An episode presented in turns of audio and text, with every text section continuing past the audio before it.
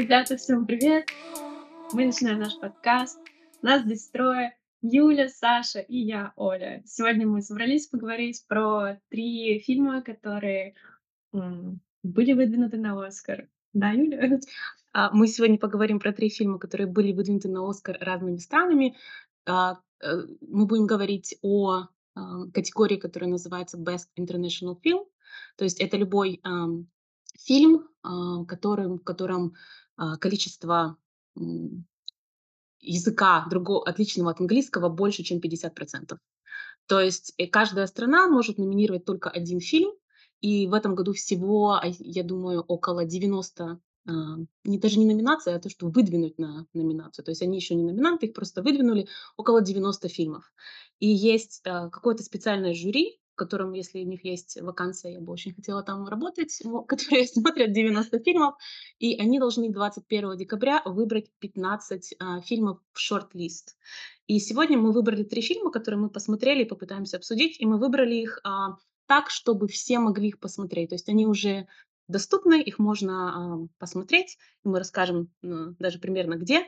А, Значит, три фильма, которые мы выбрали, это первый, это «Marry My Dead Body», это Submission Тайва- а, Тайваня. Потом а, у нас будет «Concrete Utopia» или «Бетонная утопия», это Submission Южной Кореи. И последний будет Teacher's Lounge, это немецкий, немецкий, так скажем, выдвигант на Оскар. Ну, класс. Ну, начнем мы, наверное, с чего? Начнем с веселого, начнем с а, My Dead Body. Это мой любимчик, поэтому, наверное, я про него немножечко расскажу.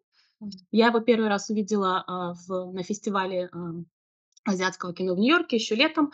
А, это был такой а, любимец а, публики. Он был, а, было, по-моему, три показа, и он весь был распродан, на него билетов невозможно было достать.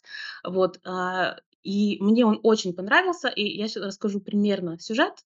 А, Он вертится вокруг а, такого гомофобного мачо полицейского, а, который, э, которого зовут Минхан, и он в один прекрасный день, когда подбирает а, какие-то, пытается найти какие-то улики, он подбирает нечаянно красный конверт, а, который э, по поверьям, то есть если э, ты его подбираешь, а, э, в его случае на него выпрыгивает целая стая бабушек, которые говорят, что все, теперь а, а, ты подобрал конверт, теперь ты должен жениться на нашем внуке, который недавно умер.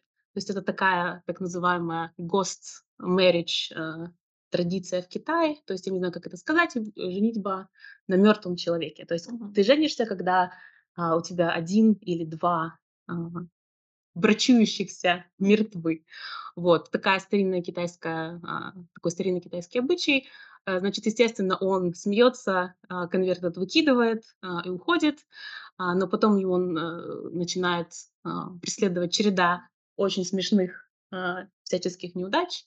И потом, в конце концов, он а, от безысходности соглашается на этот брак, и как только а, церемония проходит, а, он начинает видеть призрак своего муженька, а, и оказывается, что когда и он умер, значит, этот его муж Мао-Мао, да, он умер, а, его сбила машина, и оказывается, что это было не случайно, и что этот а, инцидент, он связан с расследованием, а, который а, ведет Минхан, и это наша парочка начинает а, расследовать а, э, там, по-моему, они расследуют картель какой-то по обороту наркотиков и э, пытаются найти, кто же сбил а, Мао-Мао на машине. Вот такой вот такая вот затравочка. Э, Я вот посмотрела, я в принципе, собственно, заставила вас посмотреть этот фильм. Да, прикольно про этот фильм, что оценка на Rotten Tomatoes критиков 60, а audience 95. То есть audience гораздо выше оценила. Он был любимчиком, любимчиком зрителей на фестивале, то есть он получил Audience Award. За него больше всего проголосовали, больше всего людей. Но как вам фильм-то сам? Мне фильм понравился, но я не ожидал, что такое вообще может быть на Оскаре, потому что фильм чисто развлекательный, как по моему мнению. И мне э, с самого начала мне было странно, мне показалось, что это мультик, потому что гра- тайванская графика, она какая-то на особом уровне. Нам- Мне показалось, что это такая графика, как в э, играх которые снимают. Но, видимо, э, бюджет все-таки ограниченный, и постепенно из фактически мультика это превратилось в э, фильм.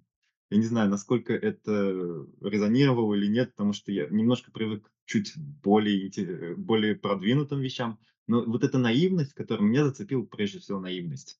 Потому что немножко на другом уровне обсуждения и гомофобии, обсуждения каких-то традиций. А, а здесь это милые милые наивные э, бабушки, наивные главные герои геи. И, э, и немножко даже погони п полицейских немножко из каких-то девяностых российских. Не знаю, почему-то мне это навеяло, но в целом я очень рад, э, я очень всегда рад, что маленькие страны, э, снимают фильмы, которые доходят до зрителя, и зрителю нравится. И Тайвань, конечно, это достаточно закрытая страна, из которой не так легко выехать, не так легко туда приехать. И Китай за всем следит и ничего не дает. И вот это такое очень милое милый привет гомофобному Китаю, снять кино, где все радуются и все gay-friendly, это меня очень порадовало. Вот если бы какой-нибудь Казахстан снял такое кино, меня бы просто это убило, я я бы всех туда туда бы привел. Я надеюсь, они меня слышат и это сделают. Оля, тебе как? Фильм весьма забавный. Меня вообще всегда впечатляет, э, смотреть на, э, язык тела других культур. Настолько сильно отличается. А, в общем, сцена погони заняло чуть-чуть мне времени, чтобы понять, что там всё нарисовано, но это прям супер клёво, что, фильмы с небольшим бюджетом могут себе позволить сейчас, а, благодаря компьютерной графике выходить на другой уровень. Снимать, э, ну, в общем, расширять горизонты, снимать какие-то интересные сцены. Мне понравилась ещё, а, цветовая гамма, которая была выбрана в фильме. Она такая такого красивого зеленовато-красного оттенка. На это тоже было очень приятно смотреть. Э, я очень оценила сцены юмора. Они очень хорошо прям разбавили фильм. А, напом напомнил мне, кстати, этот фильм. Помните, смотрели, американский фильм, а, "Между небом и землей" с Руффало и с Уизерс М, да, это не не то, что мне напомнило, но да, да. Это мне скорее этот фильм напомнил, а, для меня это такой buddy-movie. То есть это когда вот 2 типа на на разных, абсолютно разных по характеру напарника полицейских, а, расследуют какое-то дело. Вот мне вот это, э, скорее это напомнил этот фильм. А, там очень много физической, кстати, комедии, что сейчас, в принципе, достаточно редко. И мне было очень смешно. Я просто классно провела 2 часа. Мне я мне просто вот была какая-то радость прям во время всего просмотра. Прям 2 часа прошли потрясающе. А, но тут тоже интересная такая штука, что они всё равно, э, этот фильм, несмотря на то, что он достаточно такой смешной и милый, тут всё равно какие-то социальные, а, социалочка присутствует, социальные проблемы есть. То есть в Тайване, э, разрешили однополые браки в 2019 году, и, а, вот эти вот ghost marriage, э, это тоже в некоторых районах Китая это прям проблема. То есть, в некоторых районах Китая там, получается, есть черный рынок, где можно купить тело усопшего, так что в некоторых, например, на некоторых кладбищах они прям вмуровывают поко покойников в бетон. То есть чтоб ты вообще не мог выкопать, а, гроб. То есть это ну, то есть это таких, э, мы смеемся над этим, но это реально два 2 такие социальные проблемы. Ghost marriage- это какой-то там м это смысл в том, что ты не успел жениться, хотел бы связать всю свою жизнь с этим человеком? Или там есть какие-то там, например, наследства? Там есть несколько я о, я прочитала про это. А, значит, э, это такая старая традиция, с что 1, ам, либо 2, а, из брачующихся, они мертвы. Это может ну, это marriage, то есть может случиться по некоторым причинам. Самая простая, что пара собиралась пожениться, и 1 из них умер. И тогда 2 может решить, что они ам, поженятся. А, потом в Китае еще, насколько я поняла, такая история, что если, например, девушка умирает незамужняя- это стыд. А, и, а, у них есть вот А, эта да-да-да, точно. да, и у них есть вот эта, ам, традиция, что когда человек умирает, да, когда вот в фильме там есть вот, эм, как как же это назвать? Вот его фотография, то есть такой алтарь, а, где стоит его фотография, стоят свечечки усопшего, а, и и как бы, а, родственники, они подносят там какие-то, я не знаю, дары, ставят свечки, зажигают и вспоминают усопшего. Так вот, история такая, что традиционно, девушка, если она незамужняя, её семья не может делать алтарь в своем доме, то есть это должно быть в доме мужа. И то есть, и может быть поэтому а, это может быть стимулом, например, чтобы заключить такой госмеридж. Еще, например, может быть, если э, со стороны мужчины, если есть два брата, а, младший не может жениться, пока не женился старший, а если старший, например, по каким-то причинам не может жениться, ему могут просто, ну, никто не хочет за него замуж выходить, ему могут просто найти вот эту мертвую уже невесту таким образом. То есть там это целая, это, это такая целая традиция, она достаточно старая, то есть я, насколько я понимаю, она живет только в очень таких э, каких-то отдаленных, не, не слишком развитых э, районах Китая, но все равно она еще есть. Бабушки из этого фильма – это те же бабушки из мультфильма Миядзаки. Это абсолютно мне кажется, это отдельный герой, не то, что ты не каждая бабушка это герой. Все бабушки это один герой, которые вместе бегают, копошатся и что-то делают. Не знаю, может, я мало э, азиатских фильмов смотрю. Там много таких героев бабушек, которые бегают активно и что-то пытаются кому-то втюхать. Нет, нет, немного, но а, здесь они как-то очень прикольно, мне кажется, а, сделали такой такой интересный ход. Здесь э, в плане поддержки однополых браков, да, здесь старшее поколение в этом фильме, оно достаточно поддерживает э, своего внука, да, бабушки там за него горой стоят и даже хотят ему счастья после смерти, что очень-очень мило, да, и даже как отец тоже в конце оказывается, что он достаточно такой э, понимающий человек, что очень ну, как бы интересный ход, да, то есть обычно молодое поколение, оно такое более продвинутое, а в этом фильме на, наоборот, то есть гомофобный изначально эм, Мин, Минхан, который полицейский, да, и очень принимающие и милые и добрые, э, доброе старшее поколение, что добавляет, мне кажется, милости этому фильму. Вот мне, кстати, понравилось. Э, всегда нравится в фильмах наблюдать за внутренним ростом персонажа, когда у человека, например, проблемы с гомофобией или проблемы с там, не знаю, неприязнью другой, других национальностей, других религий и так далее. Когда ты смотришь на этот э, рост человека, когда человек становится толерантным, более добрым, понимающим, мне всегда это нравится. Кстати, мне кажется, сейчас проблема американских фильмов. Здесь не, во- не может быть положительного ге- героя-гомофоба, который справляется. Он изначально не может быть гомофобом в принципе. Да, это, кстати, Если не может быть Клинт Иствуд, э, Гранд Торино, который явно был э, таким э, консерватором, который всех ненавидел э, и, и другие национальности, и в итоге оказался положительным. Но сейчас очень сложно как-то представить даже это на на американском рынке. И мне очень интересна сама специфика, что Netflix выпустил это кино.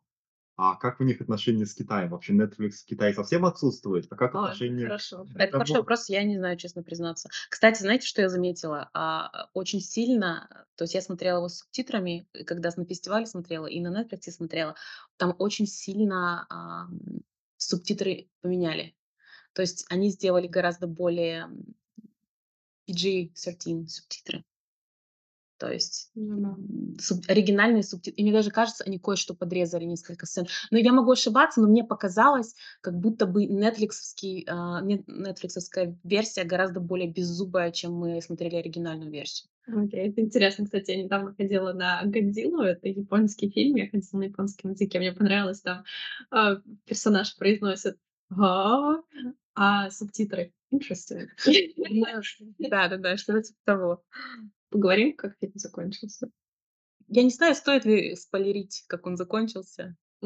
Оставим оста-. Оставим немножко интриги. Ну, а может, поговорим просто, типа, как мы его оцениваем и думаем ли мы, что войдет ли он в 15 фильмов, которые а, выберут как шорт-лист для Оскара. Хорошо. А, я бы, наверное, по десятибалльной шкале, я бы дала ему 6 из 10. Ну, это такая субъективная моя личная оценка. Вот. Ну, честно говоря, просто немножко к другому формату Оскара, наверное, привыкла. Я, честно, не вижу, чтобы это стало победителем. Было прикольно, но не думаю, что это прям победитель Оскара. А, я думаю, посмотреть интересно. А, да. Ну, я тоже считаю, что на Оскар он вряд ли будет выдвинут даже в шорт-лист. Но мне бы очень хотелось, чтобы это кино получило промоушен хотя бы в Америке. Что я его, про него не слышал вообще. И не слышал, в принципе, и нет рекламы на Netflix. Он есть на Netflix, но это не значит, что кто-то может долистать до него. И у меня было несколько эпизодов общения с э, людьми с Тайваня, хотя никто из них не говорил на английском. Это немножко другая культура, это немножко не Китай, хотя и Китай. И нам мы немножко мы не мы не знаем этой культуры, мы не не очень понимаем, что там творится. И такие фильмы, они открывают, пусть и в своей э, совсем преломленной вселенной, но они открывают окно в другой мир. Мне это очень понравилось. Я бы все-таки семерку поставил. Хорошо. Значит, а, что я хотела сказать про вообще, наверное, в целом про лонглист, то есть про все вот эти э, фильмы, которые выдвинуты странами, для меня это вообще самая любимая часть Оскара. То есть я не люблю послед... ну, номинанты на лучший фильм, это не так интересно, как смотреть фильмы из лонглиста Оскара. То есть много из них сейчас недоступны, потому что они еще либо не вышли, либо только-только выйдут. Ну, например, а если хотите получить такой достаточно интересный взгляд на разные культуры, можно прям скачать а, лист, а, например, предыдущего Оскара, если начать смотреть фильмы с него, потому что он очень, очень всегда классный и интересный. А, значит, про Мэри Мэддет Барри я бы ему поставила, я очень развлеклась, это очень он какой-то, его весь целый вайб какой-то ностальгический, то есть он какой-то, как будто таких фильмов уже не снимают. А, мне просто два часа было достаточно радостно в кинотеатре, я ему поставила 9 из 10. Я, это один из моих таких а, классных любимых фильмов. Он а, Понятное дело, что, скорее всего, его даже в шорт-лист его не выдвинут, а хотя могли бы, потому что разбавила бы это шорт-лист немножко. Я вообще официальный амбассадор этого фильма здесь. Я всем рекомендую посмотреть. А, и еще, то есть думала про то, что если, допустим, вы посмотрели его, и вам понравился, какой фильм мне это напомнило. Мне напомнило это а, южнокорейский фильм, который вышел в этом году, его можно посмотреть, он доступен, он называется по-английски «Ransomed», а по-русски он называется «Неофициальная операция». Это тоже такой бади-муви, достаточно а, а, забавный. То есть, если вам понравился Мэри Мэддет Бади, то посмотрите а, Ransomed. Очень хороший. Следующий фильм «Конкрет Ютопия». Мое представление фильма будет гораздо короче. И, в принципе, идея проста и гениальна. Случилось землетрясение, все умерли. Почти. Случилось землетрясение в Сеуле. Э, очень серьезное, но по какому-то странному чуду, стечению обстоятельств один дом выстоял. Ничего с ним не случилось. И жители этого дома решают, что делать с таким э, свалившимся счастьем. В принципе, кино похожее на более-менее реалити-шоу. Очень много, очень много допущений. Вообще непонятно, что происходит в мире. Э, ощущение, что все умерли, все исчезло, но остался этот дом и э, э, гуляющие, просящие, э, пытающиеся выжить люди вокруг. Э, фильм мне очень понравился, э, как почти э, зомби-муви, но без зомби. В целом, э, очень, мне очень понравилось, мне очень понравились персонажи, особенно именно социальный социальный подтекст, когда что власть делает с людьми. Потому что любое общество, ему нужен лидер. И лидер выбирается сам собой, иногда из очень странных странных ситуаций. И, естественно, э, в этой ситуации небольшой спойлер, что вы выбран был преступник, который даже не имел права жить, э, в этом доме, но сама власть меняет человека. И, и эта власть, близость к этой власти меняет людей. На него смотри, стали смотреть по-другому, он стал вести себя по-другому. И мы можем легко проследить параллели с нашей жизнью, и какие люди становятся у власти, и как это меняет их окружение. Много про фильм говорить, наверное, нет смысла. Мне очень понравилась сама реалистичность. Ты веришь в это землетрясение, как они это сняли, как это было подано. И не так много кадров э, именно самого процесса, но а, было ощущение, что а, э, было снято очень-очень качественно. Главный герой, наверное, это помощник главы, делегата, лидера и его жена, медсестра. Именно вот это расслоение в том, что а что мы будем делать? А мы, будем ли мы спасать людей? Будем ли мы помогать? Будем ли мы э, пытаться защитить себя? Будем ли мы, на чьей, на чьей стороне мы будем? И в этом смысле Абсолютная калька с социальной проекцией общества, но в таких необычных условиях. Ну, наверно, всё, что я мог сказать пока. Давайте попробуем обсудить. Ну, наверно, имеет смысл немножечко чуть более подробно обсудить, а, сюжет, потому что, э, окей, случилось землетрясение, выстоял только 1 дом. Надо сказать, что он многоэтажный, то есть там очень много, достаточно много жильцов. И там, мне, как мне показалось, там такие были 3 большие стадии. То есть у тя остался 1 дом, всё остальное в руинах. Ам, то есть ну, к дом стоит, то есть у тебя есть какое-то хотя бы, а, помещение, где ты можешь жить, укрыться от дождя, там более-менее тепло, да, люди все собираются, и то есть нужно понять, что делать дальше. И, а, мне показалось, что там есть были такие 3 стадии. 1 стадия- это люди с окрестных домов, они, а, пришли к этому выстоявшему дому, и изначально некоторые жильцы их пустили, да, то есть там есть 2 главных персонажа: это молодой чиновник и его жена-медсестра, да, то есть они пустили, а, маленького ребенка и, по-моему, его бабушку, да, то есть к себе домой. И они там даже, э, кормили ребенка в конце компотом из персиков, да, то есть они изначально были достаточно дружелюбно настроены и хотели помогать. Потом вторая 2, ам, такой м майлз milestone, а, а, 2 стадия.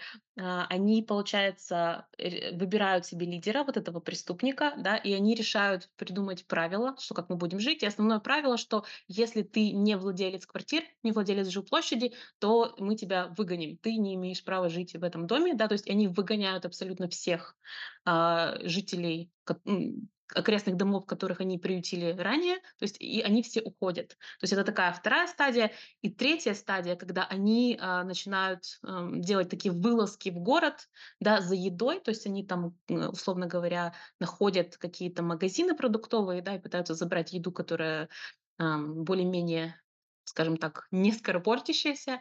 А, и в конце, то есть они уже начинают, а, сражаться с другими людьми за эту еду, да, то есть начинают даже убивать людей за еду. И там очень такой процесс обесчеловечивания тех людей, которые не находятся в, э, в этом доме, да, то есть они их, э, в конце называют тараканами. Да, то есть такой очень тоже интересный, а, процесс. Ну, это как раз разделение на своих и чужих. Оно это очень глубоко изученный психологический процесс, что очень легко люди де делятся на 2 группы, и очень легко их заставить друг друга Ну ненавидеть. да, то есть те обесчеловеч обесчеловечивают, то есть они называют даже тараканами, М, просто. плюс вот этот, да, момент, который, э, поделиться соком или поделиться, м, баночкой персикового чего-то, Компота, чего-то, ч ка рамбо-компот. компота. Потому что этот эта баночка была обменена на очень ценные часы, и она была привезена домой, и делиться очень не хотелось. И это э, понимание, что мы мы не хотим делиться, но вроде бы нужно. И вот это разделение людей, они и то, и другое плохо. И не поделиться плохо, и поделиться плохо. Плюс богоизбранность. Вот этот дом, который выстоял, значит, эти люди, которые там жили, они выбраны Богом, чтобы продолжить жить.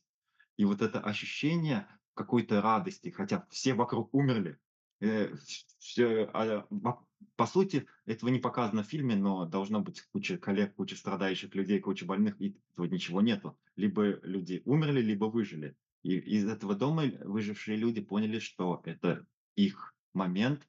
И да, очень плохо, что всё вокруг разрушено, но они на вершине. И те и это не самый престижный дом, который был.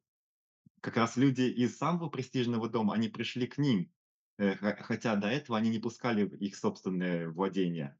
И в итоге вот эта социальная структура корейского общества, которая очень, э, маркетизирована по сравнению, э, они, а, они фактически развиваются, э, по в противоположную сторону от северокорейской, это южнокорейского общества.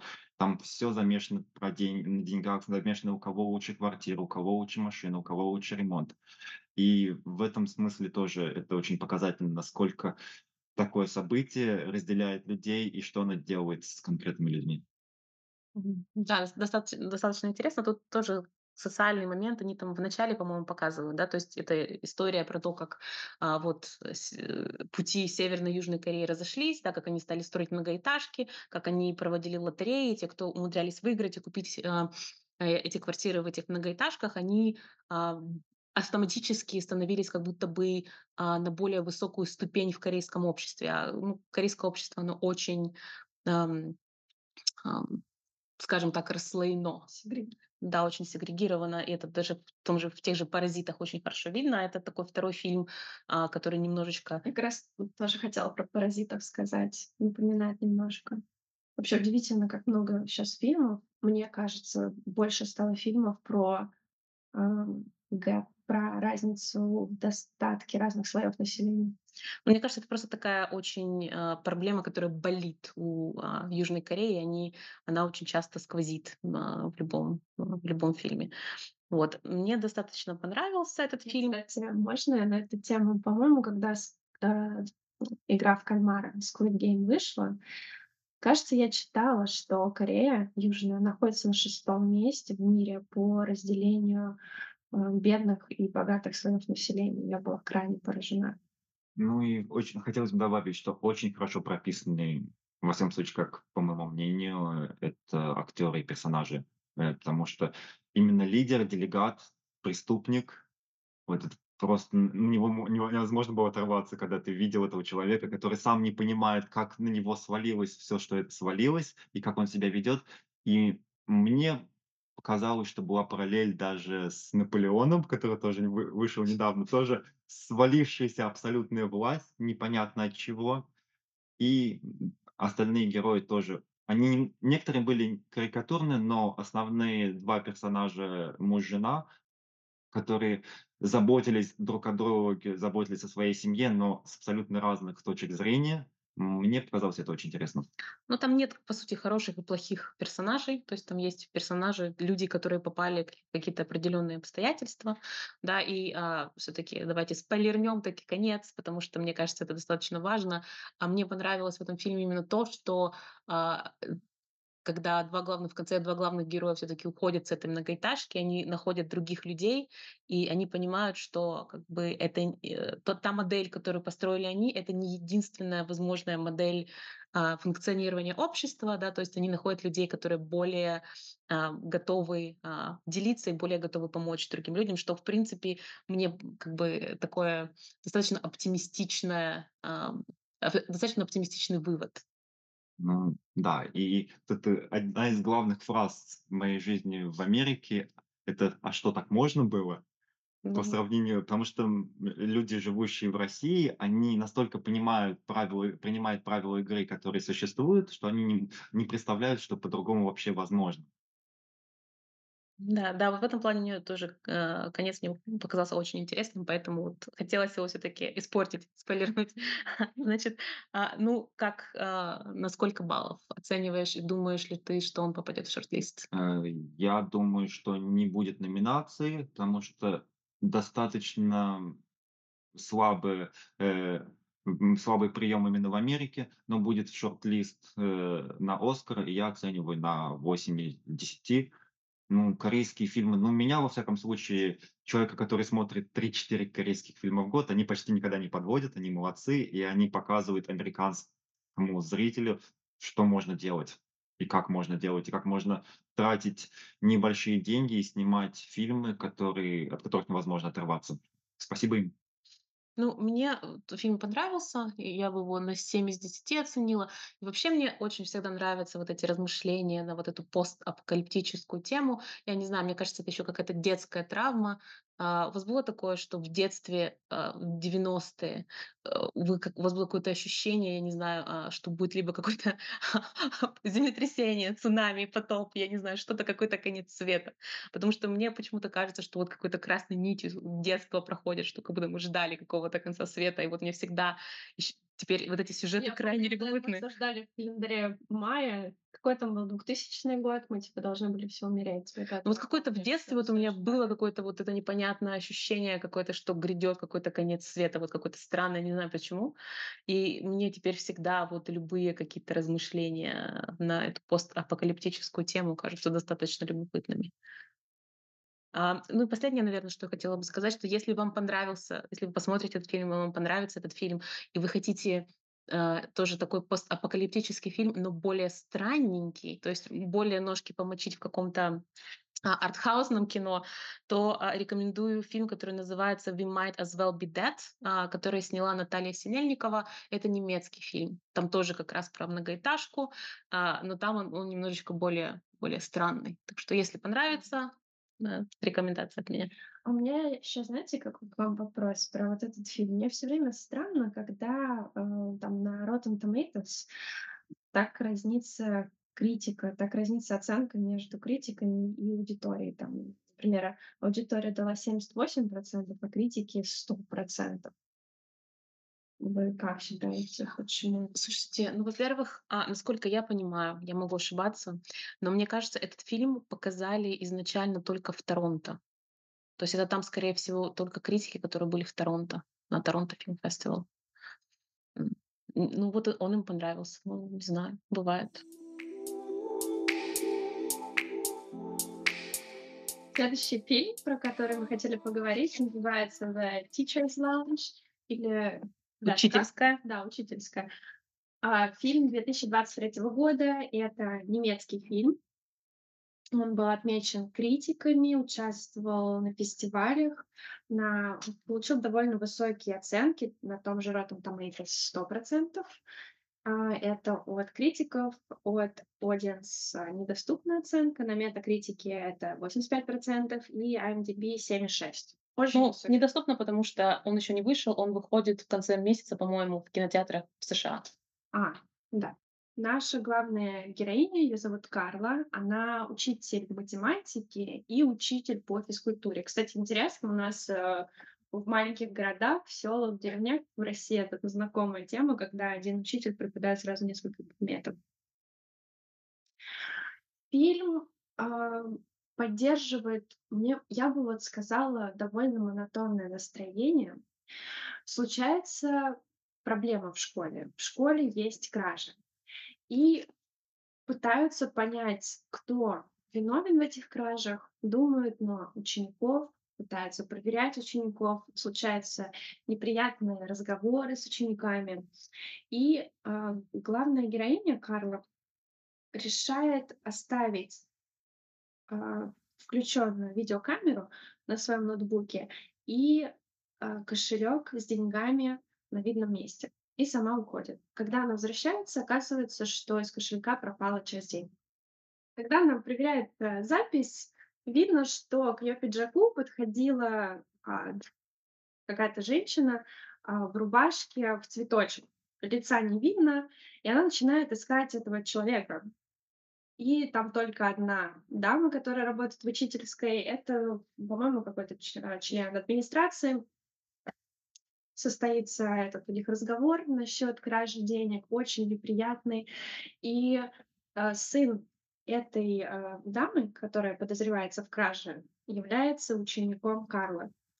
И дальше Фильм продолжается о том, как развиваются события, эти неприятные разговоры, неприятные встречи, как родители волнуются за детей, как учителя друг с другом спорят.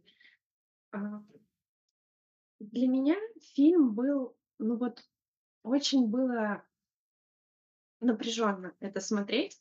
Вот я бы, честно говоря, из этой школы бы сразу попыталась уйти, наверное, потому что я не вовлечена эмоционально. Там у меня нет связи с учениками, никому не привязана.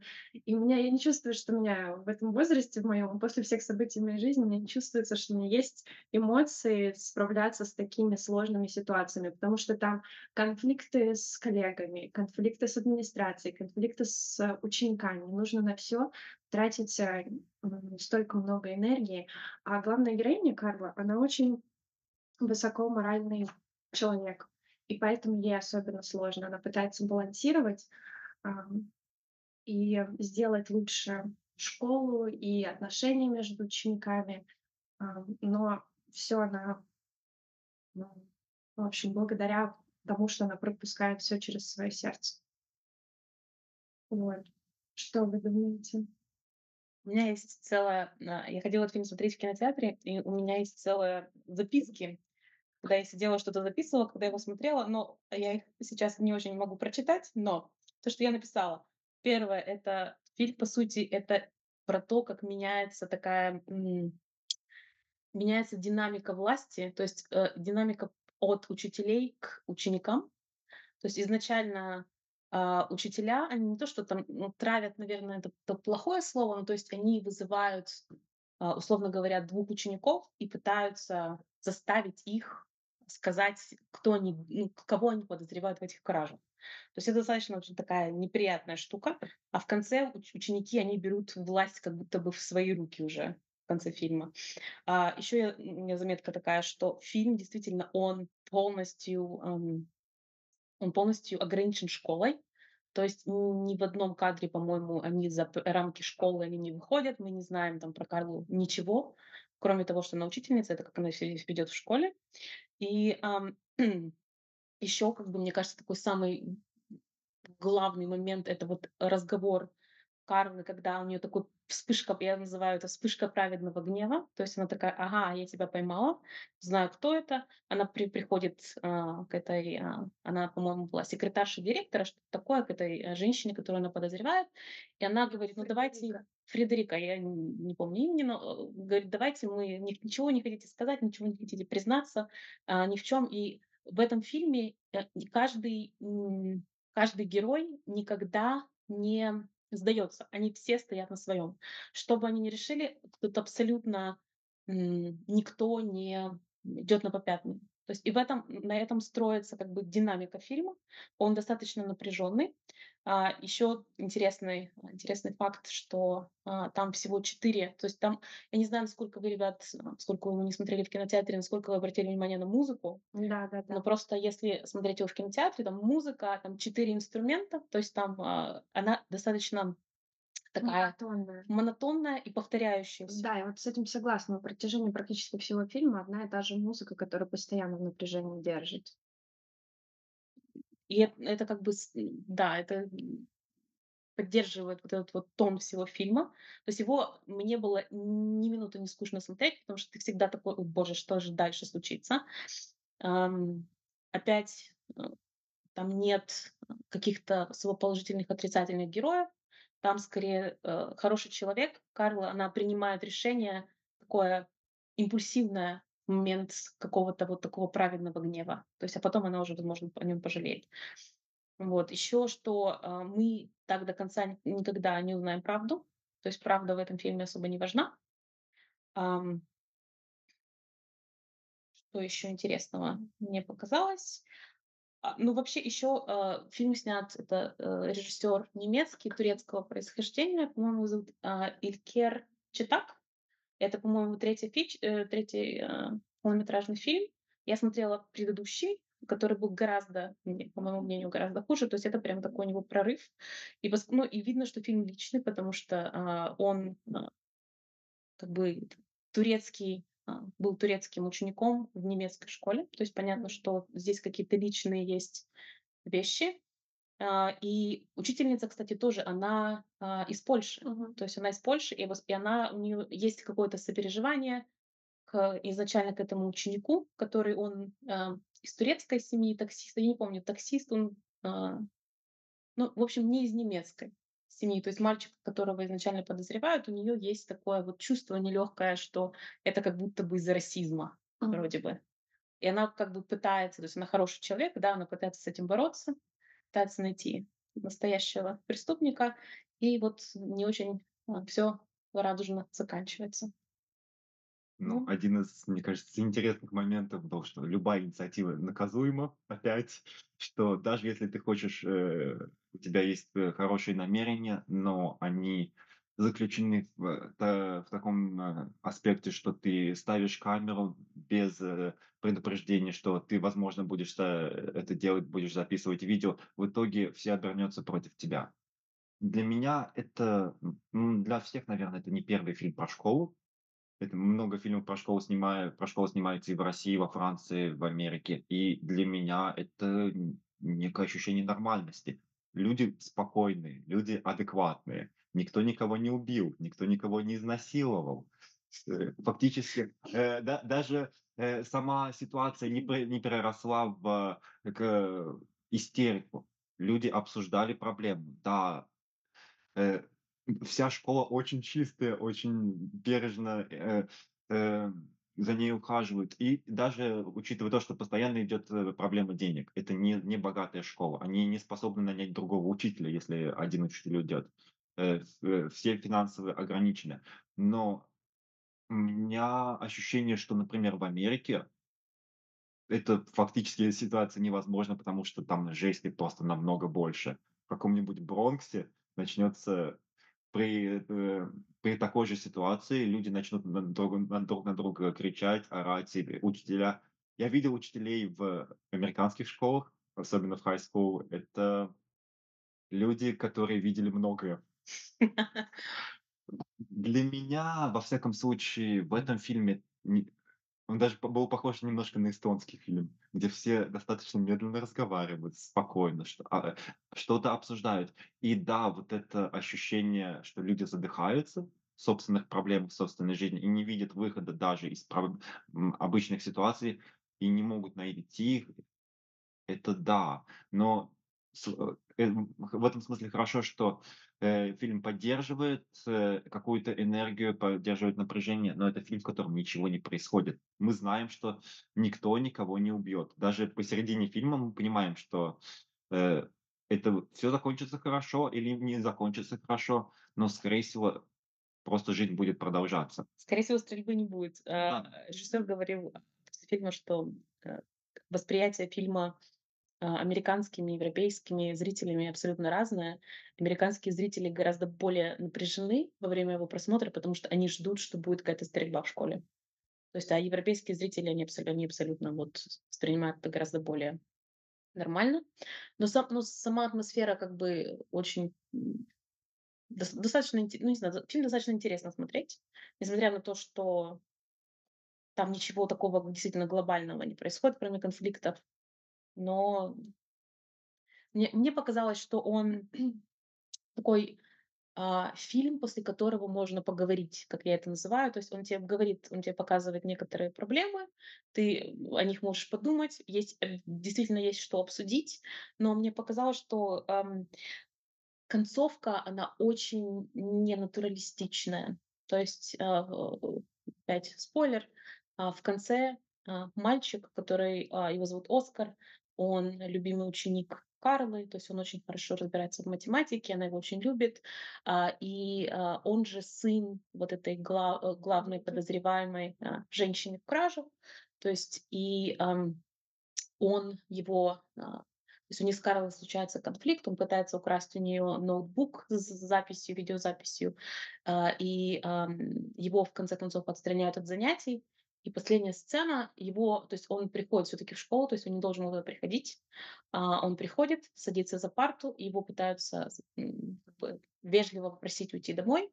Он не слушается, и в конце концов показывают, что вызывают полицию, да, по-моему, насколько я помню, полицию уже, и полиция выносит его, либо полиция, либо охранники, два человека выносят его вместе со стулом на плечах просто из школы, это конец. И мне кажется, это какой-то поэтически красивый финал, но очень ненатуральный.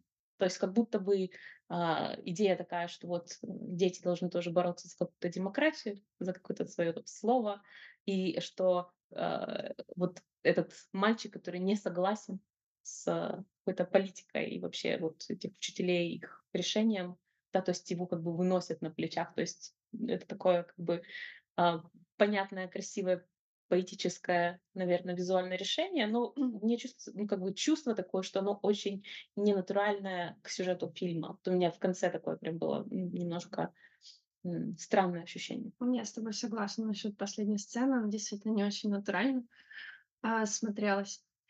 Еще, кстати, хотела сказать, у меня есть друг, который закончил режиссерские курсы. И их им там постоянно говорили, не думайте, что ваш зритель идиот.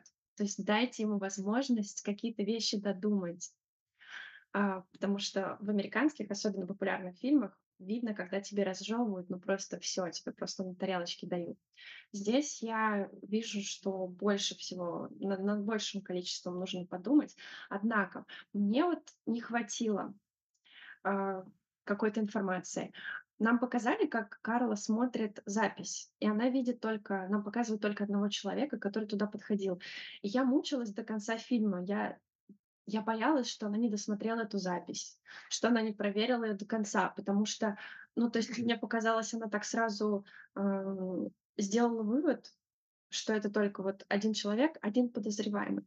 И я очень боялась, что она сделала ошибку, а это очень серьезная ошибка- обвинять другого человека в краже. Потом это это я в таком шоке. Ну, наверное, в реальности люди так ведут, но, э, Фредерика, которую обвинили в краже, она до последнего стояла на своем, она отрицала, что это она сделала. Это тоже так, э, ну, странно, то есть никакого развития нет. Ну, я понимаю, Юля, ты говоришь, что неважно, какой исход, но тем не менее мне не очень комфортно из-за этого было смотреть, потому что ощущение, как будто не было достаточного количества доказа ну, доказательств, потому что как будто это видео, которое она посмотрела, как будто нам его не все показали. Вот. Немножко для меня ну, не хватило глубины в этом фильме. Вроде как нет никакого роста ни у кого из персонажей, может быть, кроме как у Оскара, потому что это слишком сильное потрясение для мальчика. Но опять же, он не главный герой. Вот. Тут никто, то есть э, режиссер, он э, рассказывал после фильма, что э, их идея сама этого, когда они писали сценарий, то есть он говорил, что мы, во-первых, когда мы снимали фильм, то есть если в сцене не было конфликта, мы ее вырезали. То есть там всегда конфликт, то есть там нет абсолютно ты, э, никаких, ничего, скажем так, никаких сцен, где ты спокоен, и спокойно это смотришь, и в принципе нет, не просто вырезаны. И эм, он тоже говорил, что специально это их режиссерское решение, что в фильме никто не сдает назад. То есть все стоят на своем, никто никогда а, не соглашается. То есть они до последнего стоят на своем. Получается, что ни одной проблемы, которая создается, она не решается никаким образом.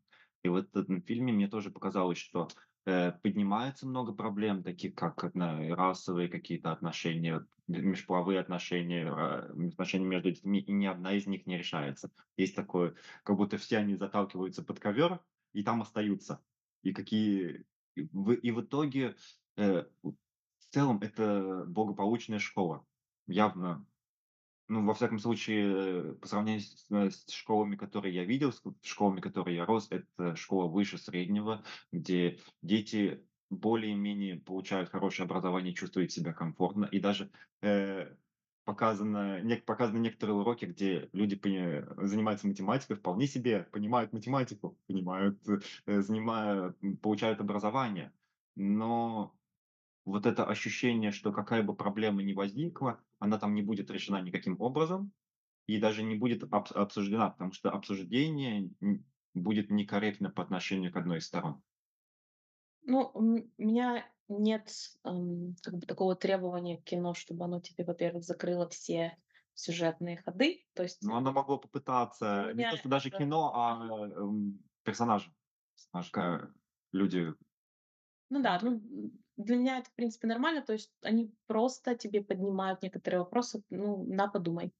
Для меня это тоже важно. Я люблю такие фильмы, которые тебе дают какую-то а, пищу для ума. Их вот после этого фильма можно прям сесть поговорить. После, после, допустим, Mary My Dead Body это особо, ну, весело было. Особо говорить особо не о чем. А, а вот э, про этот фильм а, можно поговорить. И меня тоже триггернуло а, много воспоминаний про учителей, которые были про то, что мы вот, терпели странные вообще штуки в У школе. меня, кстати, в школе это тоже у меня 2 события было. Одно событие, когда, а, девчонки из моего класса поставили себе оценки в дневник, э, то есть в журнал. Ну, поставили себе пятерки по нескольким предметам. Потом было большое собрание и обсуждалось, что дальше делать. И второе событие: в день зарплаты из сумочки моей, э, классной руководительницы достали деньги.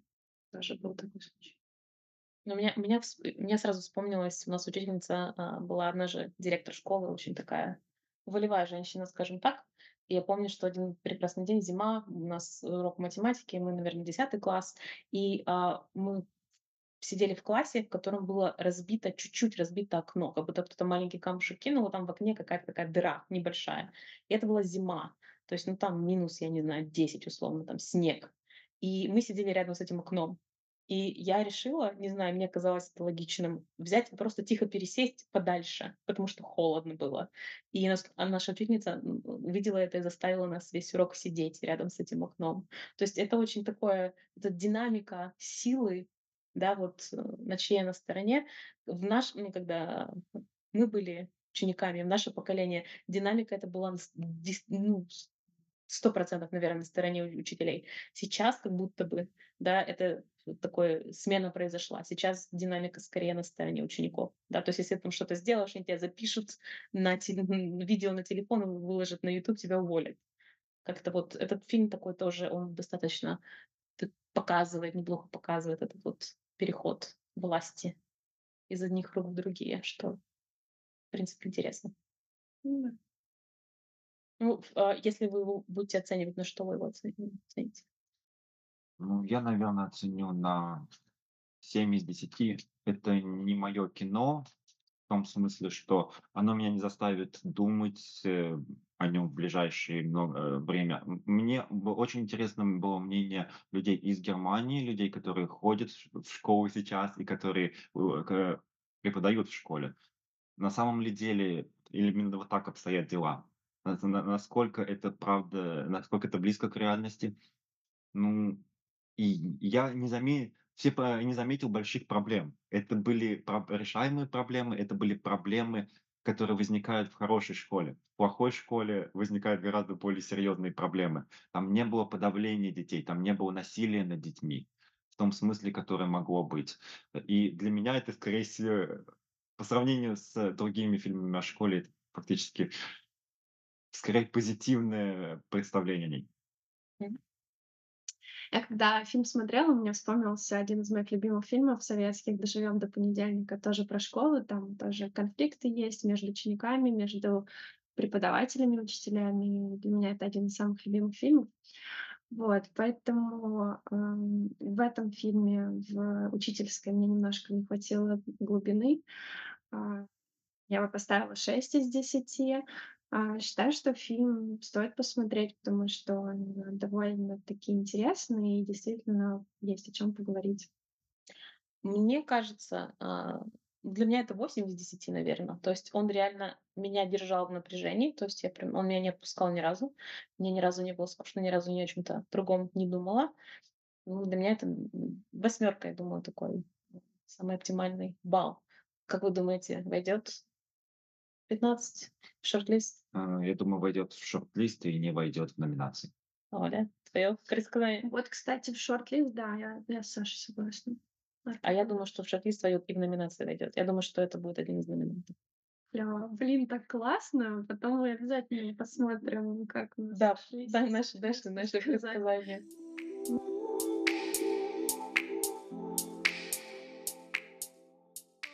В общем, сегодня мы обсудили три фильма. «Mary May Dead Body», а, «Учительская» и а, «Concrete Utopia». Сейчас Оскарный сезон, больше фильмов а, будем смотреть, обсуждать, какие будут выдвинуты на Оскар. Время Оскара тоже будем обсуждать, еще всего очень-очень много-много планов у нас. Сегодня мы втроем э, собрались, Саша, Юля и я, Оля. Передаем большой привет Славе. Как там морюшка? А, передаем привет Ане. А, спасибо, что вы были с нами на связи. А, у нас есть телеграм-канал о фильмах. А, обязательно переходите по ссылке. И все ссылки на фильмы, которые мы обсуждали сегодня, вы найдете в описании. Пока! Пока! Пока!